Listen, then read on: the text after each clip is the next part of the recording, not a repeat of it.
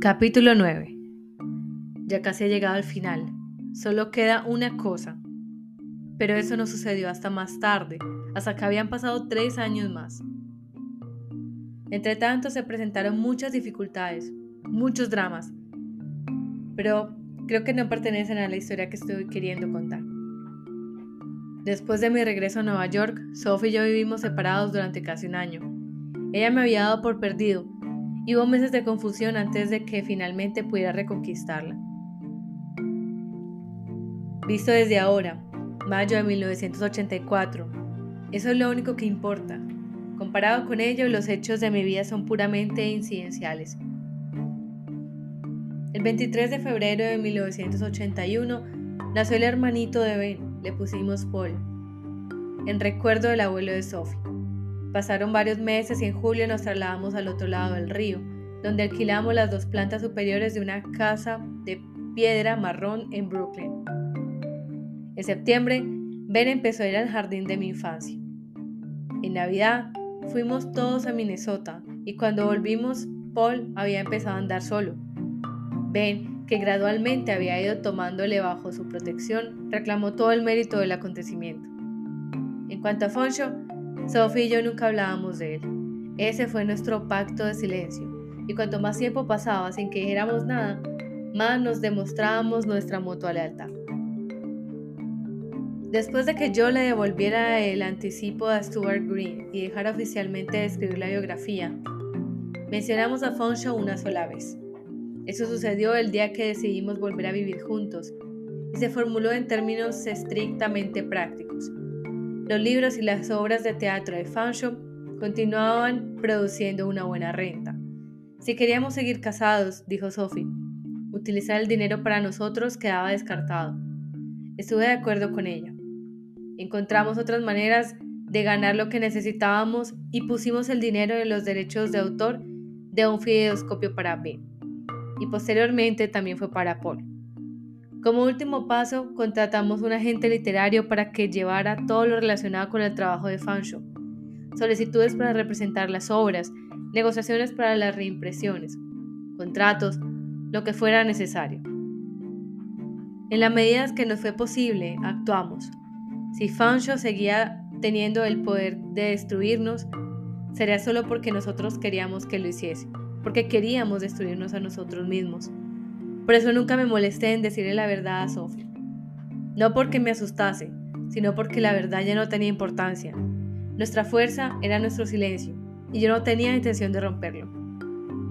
Sin embargo, sabía que la historia no había terminado. Mi último mes en París me había enseñado eso, y poco a poco aprendí a aceptarlo.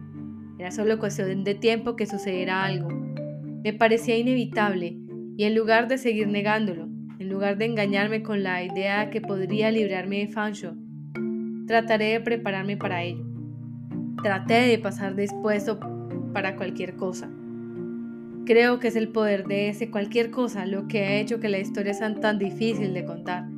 Porque precisamente cuando puede suceder cualquier cosa, las palabras comienzan a fallar. El grado en que Foncho se volvió inevitable era el grado en que ya no estaba presente. Aprendí a aceptar eso. Aprendí a vivir con él del mismo modo que vivía con la idea de mi propia muerte. Fancho no era la muerte, pero era como la muerte. Y dentro de mí funcionaba como un tropo de la muerte. De no haber sido por la crisis de París, nunca habría entendido eso.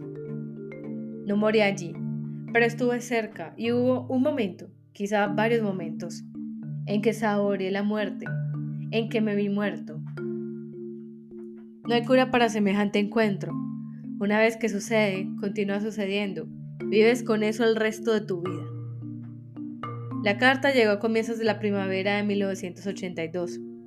Esta vez el matasellos era de Boston y el mensaje era escueto, más apremiante que antes. Imposible aplazarlo más, decía. Tengo que hablar contigo. 9 Columbus Square, Boston. 1 de abril. Ahí acaba todo, te lo prometo.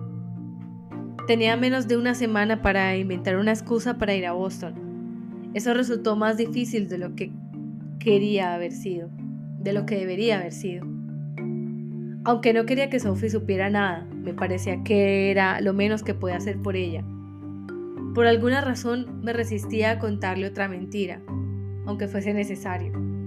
Pasaron dos o tres días sin ningún progreso y al final me inventé una historia tonta sobre la necesidad de consultar unos documentos en la biblioteca de Harvard. Ni siquiera acuerdo qué documentos se suponía que eran. Algo relacionado con un artículo que iba a escribir, creo. Pero puede que me equivoque. Lo importante es que Sophie no puso ninguna objeción. Muy bien, dijo, vete cuando quieras. Mi impresión visceral es que sospechó algo, pero es solo una impresión, y no tendré sentido especular sobre ello aquí. Cuando se trata de Sophie, tiendo a creer que no hay nada oculto. Reservé una plaza para el 1 de abril en el primer tren. La mañana de mi marcha, Paul se despertó un poco antes de las 5 y se metió en la cama con nosotros. Me levanté una hora más tarde y salí de la habitación sin hacer ruido, deteniéndome brevemente en la puerta para mirar a Sophie y al niño a la tener luz gris, desparramados e impenetrables los cuerpos a los que pertenecía.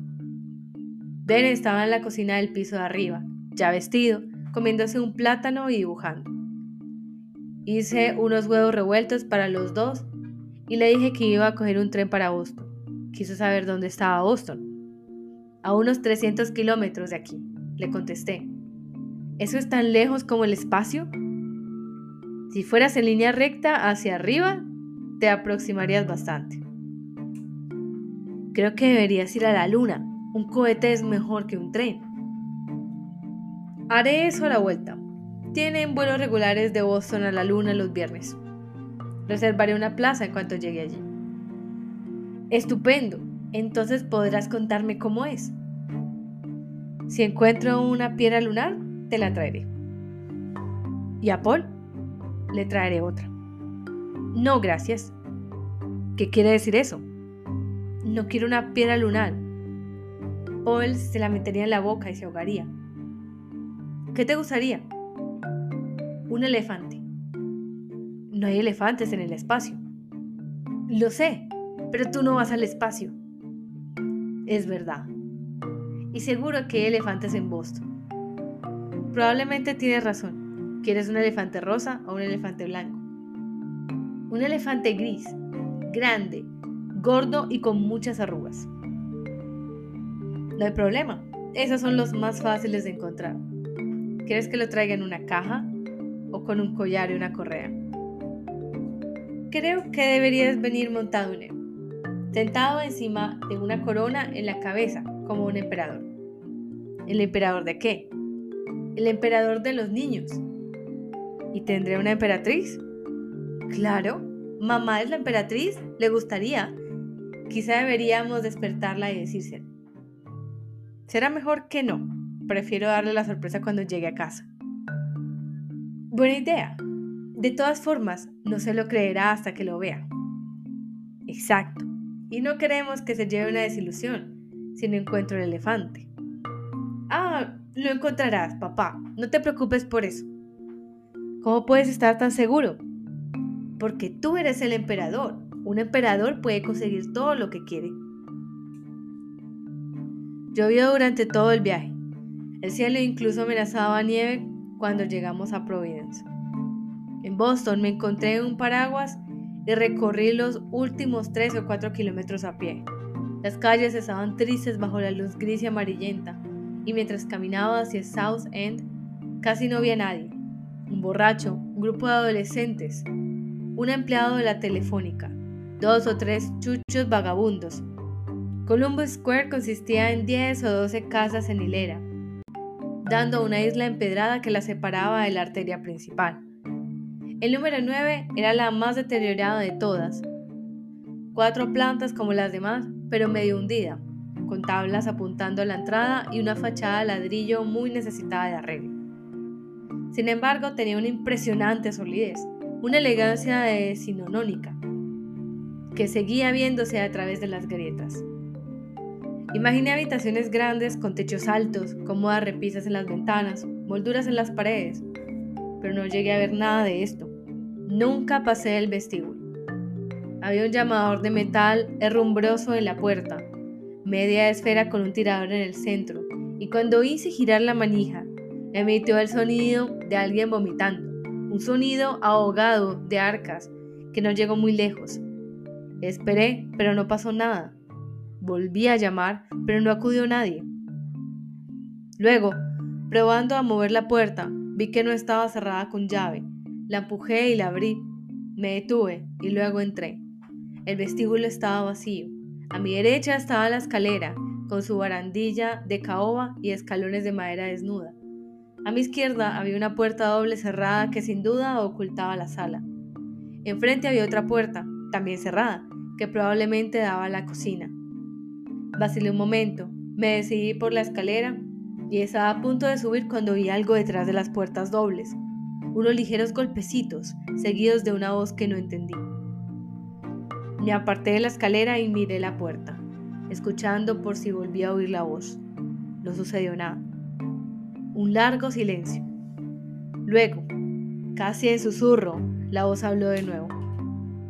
Aquí, dijo. Me acerqué a las puertas y apreté el oído contra la rendija entre las dos hojas. ¿Eres tú, Fancho? No usas ese nombre, dijo la voz, más claramente esta vez. No te permitiré que uses ese nombre. La voz de la persona estaba en línea recta con mi oído. Solo la puerta nos separaba y estábamos tan cerca que yo sentía como si las palabras se vertieran en mi cabeza. Era como escuchar el corazón de un hombre latiendo dentro de su pecho, como examinar un cuerpo buscando su pulso. Él dejó de hablar y noté su aliento escapado por la rendija. Déjame entrar, dije. Abre la puerta y déjame entrar. No puedo hacerlo, contestó la voz. Tendremos que hablar así. Agarré el picaporte y sacudí las puertas presa de la frustración. ¡Abre! dije. ¡Abre o te echaré la puerta abajo! No, dijo la voz. La puerta seguirá cerrada. Ahora estaba convencido de que era Foncho quien se encontraba ahí dentro. Deseaba que fuera un impostor, pero reconocía demasiado bien aquella voz para creer que era otra persona. Estoy aquí de pie con una pistola en la mano, dijo, que te apunta directamente. Si cruzas esa puerta, te mataré. No te creo. Escucha, dijo, y luego vi que se alejaba de la puerta. Un segundo más tarde oí un disparo, siguiendo el sonido de una escayola al caer al suelo. Mientras tanto, Traté de mirar por la rendija, esperando entrever la habitación, pero el espacio era demasiado estrecho. No pude ver más que un hilo de luz, un solo filamento gris. Luego la boca volvió y ya no pude ver ni eso. De acuerdo, dije. Tienes una pistola. Pero si no me dejas verte, ¿cómo sabré que eres quien dices ser? Lo he dicho quién soy, Deja que lo exprese de otra manera. ¿Cómo puedo saber que estoy hablando con la persona adecuada? Tendrás que confiar en mí. A esas alturas, confianza es lo último que deberías esperar. Te digo que soy la persona adecuada. Eso debería bastarte. Has venido al sitio adecuado y yo soy la persona adecuada. Creí que querías verme. Eso es lo que decías en tu carta. Decía que quería hablar contigo. Es diferente. No afinemos tanto. Solo te recuerdo lo que escribí. No me presiones demasiado, Fancho. Nada me impide marcharme de aquí. Oí una repentina aspiración de aire y luego una mano de una violenta palmada contra la puerta. ¡Nada de Fancho! gritó. ¡Nada de Fancho! ¡Nunca más! Dejé pasar unos momentos, no queriendo provocar otro estallido, la boca se apartó de la rendija y me pareció oír gemidos procedentes del centro de la habitación. Gemidos o sollozos. No estaba seguro. Me quedé ahí esperando, sin saber qué decir. Finalmente la boca volvió y tras otra larga pausa, Fancho dijo, ¿Sigues ahí? Sí. Perdóname, no quería empezar así. Recuerda, dije, que solo estoy aquí porque tú me pediste que viniera. Lo sé y te lo agradezco, Podría servir de ayuda que me explicaras por qué me invitaste a venir. Más tarde. No quiero hablar de eso todavía. Entonces, ¿de qué?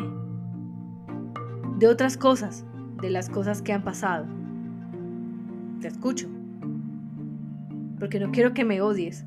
¿Puedes comprender eso? No te odio. Hubo un tiempo que te odié, pero ya ha pasado. Hoy es mi último día, ¿entiendes? Tenía que asegurarme. Es aquí donde has estado todo el tiempo. Vine aquí hace unos dos años, creo. Y antes de eso, aquí y allá, ese hombre me seguía la pista y tenía que estar siempre en movimiento. Eso me proporcionó un verdadero gusto por los viajes. Todo lo contrario de lo que me imaginaba. Mi plan siempre había sido quedarme quieto y dejar correr el tiempo. ¿Estás hablando de King? Sí, el detective privado. ¿Te encontró? Dos veces, una en Nueva York, la siguiente en el sur. ¿Por qué mintió? Porque le asusté mortalmente. Sabía lo que le ocurriría si alguien se enteraba.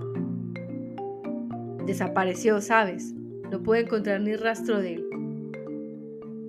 ¿Está en alguna parte? Eso no importa. ¿Cómo conseguiste librarte de él?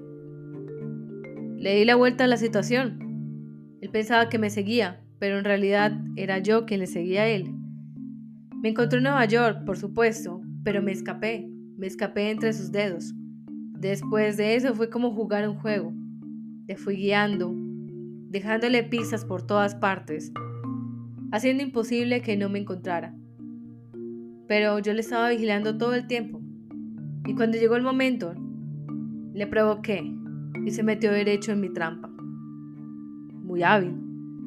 No, fue muy estúpido, pero no tenía elección. ¿Era eso o que me cogiera? ¿O cuál habría sido el significado que me tratasen como un loco? No odié por ello. Él solo estaba haciendo su trabajo después de todo. Sentí pena por él. La pena me asquea, especialmente cuando la encuentro en mí mismo. Y luego, no podía estar seguro de que mi truco hubiera dado resultado realmente. Pensé que Kim podía volver a encontrarme, así que seguí moviéndome, incluso cuando ya no tenía necesidad de hacerlo. Perdí casi un año de esta manera. ¿Dónde fuiste? Al suroeste.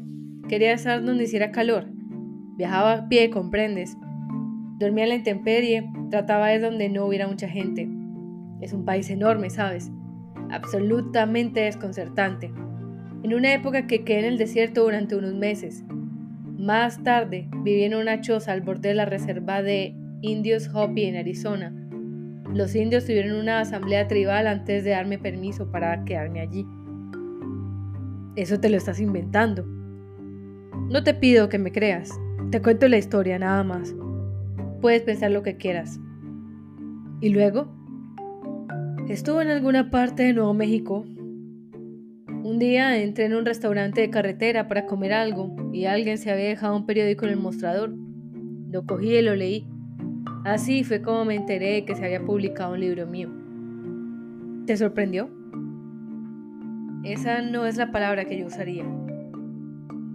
¿Cuál entonces? No sé, me enfadé, creo, me disgusté. No lo entiendo. Me enfadé porque el libro era una mierda. Los escritores nunca pueden juzgar su trabajo. No, el libro era una mierda, créeme. Todo lo que hice era mierda. Entonces, ¿por qué no lo destruiste? Estaba demasiado pegado a él. Pero eso no significa que fuese bueno. Un niño está pegado a su caca, pero nadie se entusiasma por eso. Es estrictamente asunto suyo. Entonces, ¿por qué le hiciste prometer a Sophie que me enseñaría tu trabajo? para calmarla. Pero eso ya lo sabes, hace tiempo que lo adivinaste. Esa era mi excusa. La verdadera razón era encontrarle un nuevo marido. Dio resultado. Tenía que darlo. No elegí a cualquiera, ¿comprendes? ¿Y los manuscritos?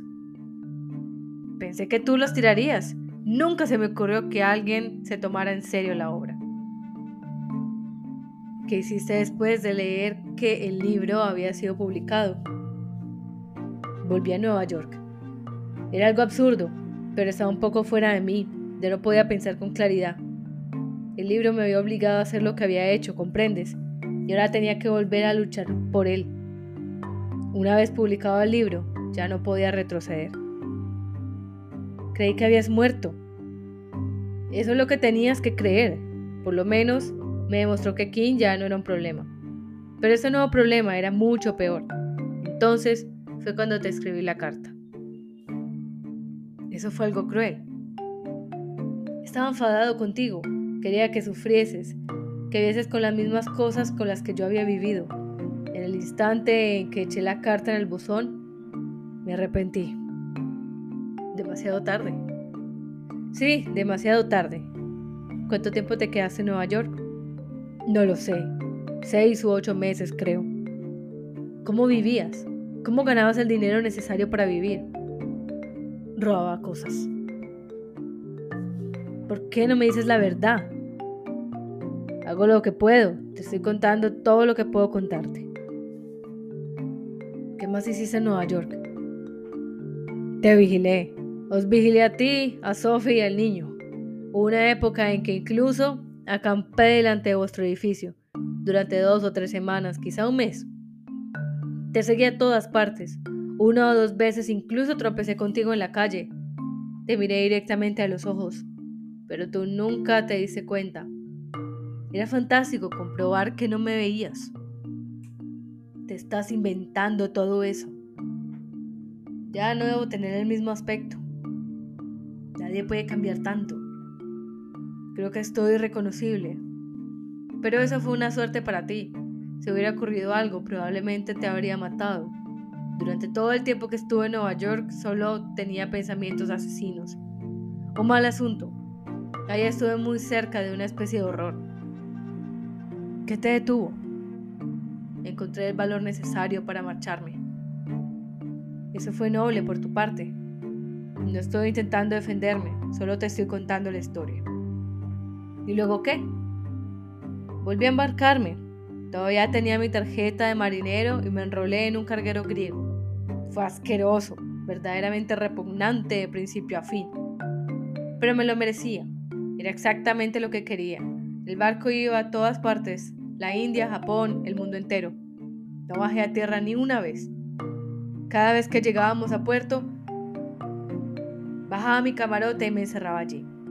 Pasé dos años así, sin ver nada, sin hacer nada, viviendo como un muerto. Mientras yo intentaba escribir la historia de tu vida. ¿Es eso lo que estabas haciendo? Eso parecía. Un gran error. No hace falta que lo digas, lo descubrí yo solo. El barco atracó en Boston un día y decidí abandonarlo. Había ahorrado una gran cantidad de dinero, más que suficiente para comprar esa casa. He estado aquí desde entonces. ¿Qué nombre usas? Henry Dark, pero nadie sabe quién soy. No salgo nunca. Hay una mujer que viene dos veces a la semana y me trae lo que necesito, pero no la veo nunca. Dejo una nota en el pie de la escalera junto con el dinero que le debo. Es un arreglo sencillo y eficaz.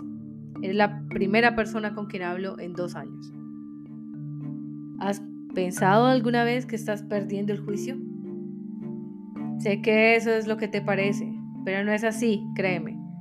Ni siquiera deseo malgastar mi aliento hablándote de ello. Lo que necesito para mí es muy diferente de lo que necesitan otras personas. ¿No es esta casa un poco grande para una sola persona? Demasiado grande. No he salido de la planta baja desde el día en que me mudé aquí. Entonces, ¿por qué la compraste? No me costó casi nada. Me gustaba el nombre de la calle, me atraía. ¿Columbus Square? Sí. No te sigo. Me pareció un buen presagio volver a América y luego encontrar una casa en una calle que se llama Columbus.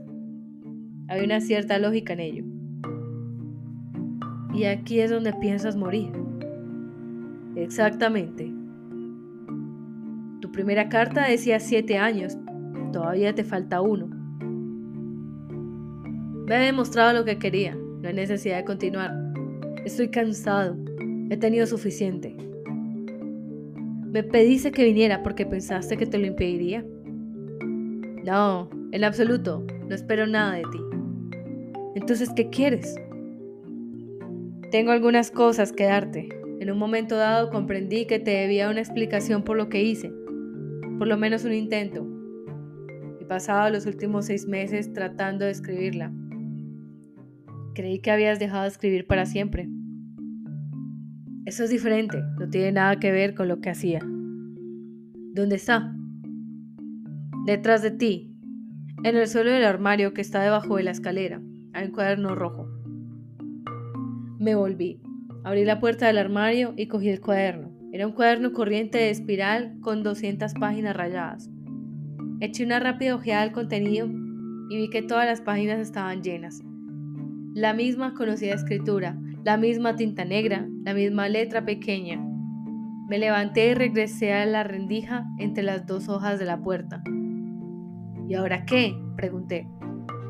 Llévatelo a casa y léelo. ¿Y si no puedo? Entonces guárdalo para el niño. Puede que quiera leerlo cuando sea mayor. No creo que tengas ningún derecho a pedir eso. Es mi hijo. No, no lo es, es mío. No insistiré. Léelo tú entonces. Lo escribí para ti. ¿Y Sophie? No, no debes decírselo. Eso es lo único que nunca entenderé. ¿Sophie? ¿Cómo pudiste abandonarla de esa manera? ¿Qué te hizo? Nada, no fue culpa suya. Eso ya debes saberlo. Es solo que no era mi destino vivir como otras personas. ¿Cuál es tu destino? Todo está en el cuaderno. Cualquier cosa que consiguiera decirte ahora solo distorsionaría la verdad. ¿Hay algo más? No, creo que no. Probablemente hemos llegado al final. No creo que tengas el valor de matarme. Si echase abajo la puerta ahora, no harías nada. No te arriesgues. Morirás por nada. Te quitaría la pistola de la mano. Te dejaría inconsciente de un golpe. No tiene sentido hacer eso. Ya soy muerto. He tomado veneno hace unas horas. No te creo. No puedes saber lo que es verdad y lo que no es. Nunca lo sabrás. Llamaré a la policía, abrirán la puerta a hachazos y te llevarán al hospital a la fuerza. Un sonido en la puerta y una bala atravesará mi cabeza. No tienes manera de salirte con la tuya. Tan tentadora es la muerte. He vivido con ella tanto tiempo que es lo único que me queda. Ya no sabía qué decir. Foncho me había agotado y mientras oía respirar al otro lado de la puerta, sentí como si me hubieran aspirado la vida. Eres un idiota, dije, incapaz de pensar en otra cosa. Eres un idiota y mereces morir. Luego, abrumado por mi propia debilidad y estupidez, Empecé a correr la puerta como un niño, temblando y fanfurreando al borde de las lágrimas. Será mejor que te vayas ahora, dijo Fancho. No hay ninguna razón para prolongar esto. No quiero irme, dije. Todavía tenemos cosas de qué hablar. No, se acabó. Llévate el cuaderno y vuelve a Nueva York. Es lo único que te pido. Estaba tan exhausto que por un momento creí que iba a caerme. Me agarré el pomo de la puerta para sostenerme, notando que mi cabeza se oscurecía por dentro, luchando para no desmayarme. Después de eso, no tengo ningún recuerdo de lo que sucedió. Me encontré fuera, delante de la casa, el paraguas en una mano y el cuaderno rojo en la otra. Había dejado de llover, pero el aire seguía siendo frío y noté la humedad de los pulmones. Vi un camión grande que pasaba estrepitosamente entre el tráfico y seguí sus luces rojas traseras hasta que ya no pude verlas. Cuando levanté la cabeza, vi que era casi de noche. Eché a andar alejándome de la casa, poniendo mecánicamente un pie delante de otro, incapaz de concentrarme en la dirección que llevaba. Creo que me caí una o dos veces. En un momento dado recuerdo que estuve parado en una esquina tratando de coger un taxi pero ninguno se paró. Unos minutos más tarde, el paraguas se me escapó de la mano y cayó en un charco. No me molesté verlo. Eran poco más de las 7 cuando llegué a la estación sur. Un tren para Nueva York había salido 15 minutos antes y el siguiente no tenía la salida hasta las ocho y media. Me senté en uno de los bancos de madera con el cuaderno rojo en el regazo. Unos cuantos viajeros de cercanías, rezagados, fueron entrando dispersos. Un empleado se movió despacio por el suelo de mármol con la fregona. Escuché a dos hombres que hablaban de los Red Sox detrás de mí. Al cabo de diez minutos de resistir el impulso, finalmente abrí el cuaderno. Leí sin parar durante casi una hora, pasando las hojas hacia atrás, hacia adelante, tratando de comprender el sentido de lo que Fancho había escrito. Si no digo nada sobre lo que encontré ahí, es porque entendí muy poco. Todas las palabras me eran conocidas y sin embargo parecían juntadas de un modo extraño, como si su propósito final fuese anularme unas a otras. No se me ocurre ninguna otra manera de expresarlo. Cada frase borraba la frase anterior, cada párrafo hacía imposible el siguiente. Es extraño, entonces, que la sensación que sobrevive ese cuaderno sea de gran lucidez. Es como si Fanshawe supiera que su obra final tenía que subvivir a todas mis expectativas. Aquellas no eran las palabras de un hombre que lamentase nada. Había contestado a la pregunta haciendo otra pregunta, y por lo tanto quedaba abierto, inacabado, listo para empezar de nuevo. Me perdí después de la primera palabra y a partir de entonces solo pude avanzar trasteando, tropezando en la oscuridad, cegado por el libro que había sido escrito para mí. Sin embargo, debajo de aquella confusión, comprendí que había algo demasiado voluntario, algo demasiado perfecto, como si en una última instancia lo único que él hubiera querido realmente fuese fracasar, incluso hasta el punto de fallarse a sí mismo. Podía equivocarme, sin embargo, yo no estaba en condiciones de leer nada en aquel momento. Y posiblemente mi juicio era equivocado. Estaba ahí, leía aquellas palabras con mis propios ojos, y sin embargo me resultaba difícil fiarme de lo que digo. Me acerqué a las vías con varios minutos de antelación. Llovía de nuevo y veía mi aliento en el aire delante de mí, saliendo de mi boca en pequeñas ráfagas de niebla. Una por una, arranqué las páginas del cuaderno, las arrugué con la mano y las tiré en una papelera del andén. Llegué a la última página, justo cuando el tren salía.